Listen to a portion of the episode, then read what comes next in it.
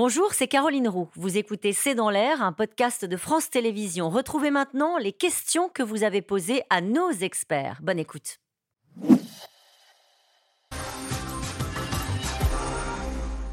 Une question de Xavier dans le Pas-de-Calais. Trump n'est-il pas plus intéressé par sa revanche que par l'amélioration de la vie des Américains? Oui, c'est ce qu'on a dit. C'est son seul programme. Vous disiez son programme, c'est Donald Trump.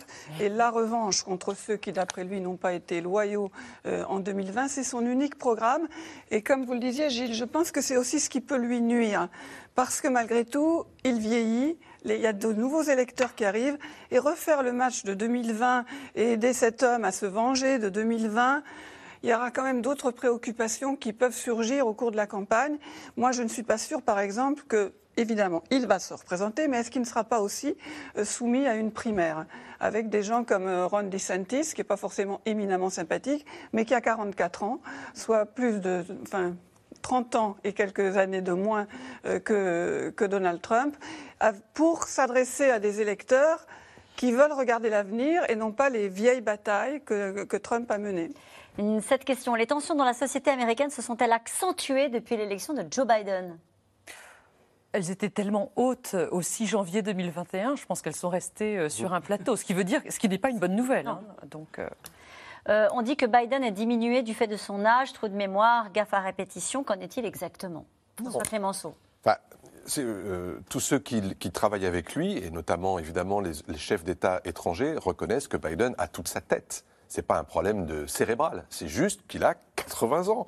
Donc oui, euh, il, a de la difficulté à marcher, euh, il euh, commet des gaffes, mais encore une fois, il en a fait toute sa vie, et y compris quand il était vice-président, parfois ça devenait même drôle, il bégait quand il est dans un moment de très sensible, il retrouve le bégaiement de son adolescence, il a toujours bégayé et ça revient comme ça par à coup. Et puis, il n'a pas forcément, on l'a évoqué un instant tout à l'heure, il n'a pas forcément un discours très linéaire.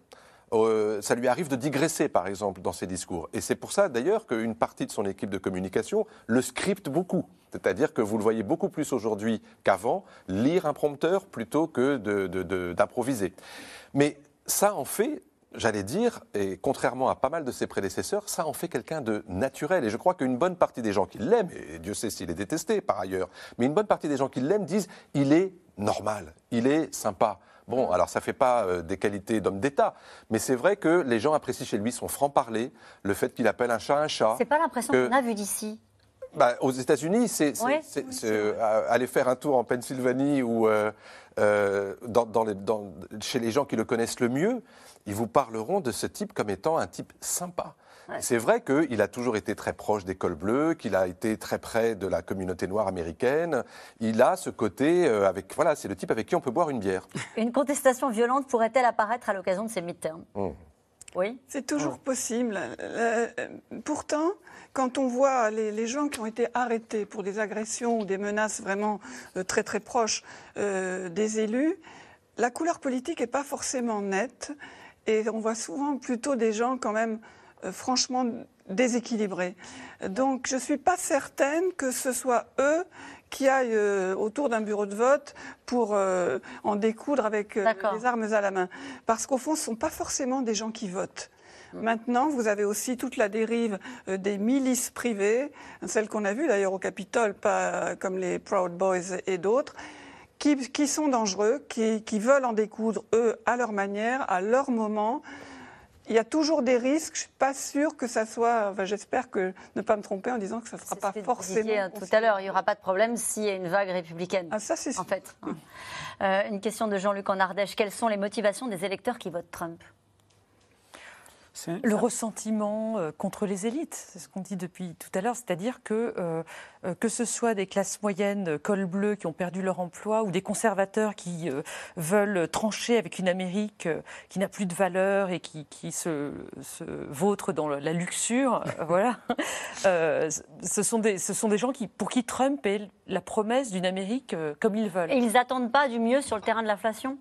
Si. Si, éventuellement, mais je dirais que leur- leur, euh, leurs revendications ne sont pas nécessairement économiques, elles sont plus euh, identitaires, euh, culturelles, et, euh, et ce fameux euh, sentiment d'être respecté et de, de ne plus être humilié. Donc ça veut dire que l'inflation, c'est un handicap pour, euh, pour Joe Biden, mais c'est pas un atout pour le camp Trump, en tout cas pour les républicains. Ah, C'est un atout de communication. Euh, je vous disais tout à l'heure, les grands panneaux euh, qui font 10 mètres sur 5 que vous voyez en plein cœur des villes américaines où il y a marqué Vous payez l'inflation de Biden, c'est terrible comme message. C'est tellement réducteur et en même temps, les gens le sentent, l'inflation. Je peux vous dire que euh, c'est. Oui, vous l'avez vu, prix- très Les prix concrètement. sont, sont beaucoup plus chers que chez nous. Et Les prix des carburants et alors le prix du carburant, on, vous- on vous dit souvent que le- l'essence pour les Américains, c'est comme le pain chez nous. Mais quand vous voyez aujourd'hui le gallon d'essence qui est à 3,50 dollars, c'est quand même deux fois moins cher que chez nous. Mais pour eux, c'est beaucoup trop cher. Et c'est normal, l'Amérique est devenue un pays indépendant sur le plan énergétique. Donc ils disent comment ça se fait On a notre pétrole et, ça continue d'augmenter. Donc ce raisonnement-là économique, encore une fois, il est très particulier parce que ceux qui en souffrent le plus, ce sont les électeurs républicains. Parce que ce sont généralement ce sont ces électeurs qui sont dans la sous-classe moyenne, pas éduqués, euh, qui, a eu beaucoup de difficultés à surmonter la crise. Les autres, la classe moyenne qui a, qui a longtemps voté démocrate et qui a, été, qui a dévissé en fait pendant la dernière période économique, elle est totalement partagée. Et donc les, républicains se servent de l'argument économique pour dire avec nous, forcément, ça se passera mieux. Mais euh, en même temps, ce sont les moins interventionnistes. Donc c'est quand même très étrange. Si les démocrates perdent les mi-termes, comment va se passer la cohabitation avec les républicains? Ça va être une guerre de tranchées. Euh, Joe Biden va être bloqué. Il n'aura plus aucun espoir de faire passer une loi importante comme celle qu'il a réussi à faire passer dans les deux dernières années. Il va devoir lutter pied à pied pour préserver ce qu'il a fait, puisque en matière fiscale, en matière de climat, en matière de santé, les républicains veulent tout défaire.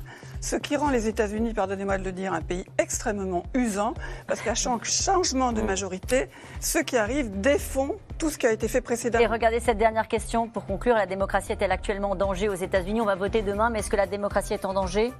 Elle est en danger plus pour 2024 et là sérieusement. oui. Merci à vous tous. C'est la fin de cette émission. Il est l'heure de retrouver Anne-Elisabeth Lemoine et toute l'équipe de C'est à vous. Bonsoir Anne-Elisabeth. Au programme ce soir. C'était C'est dans l'air, un podcast de France Télévisions. Alors s'il vous a plu, n'hésitez pas à vous abonner. Vous pouvez également retrouver les replays de C'est dans l'air en vidéo sur France.tv.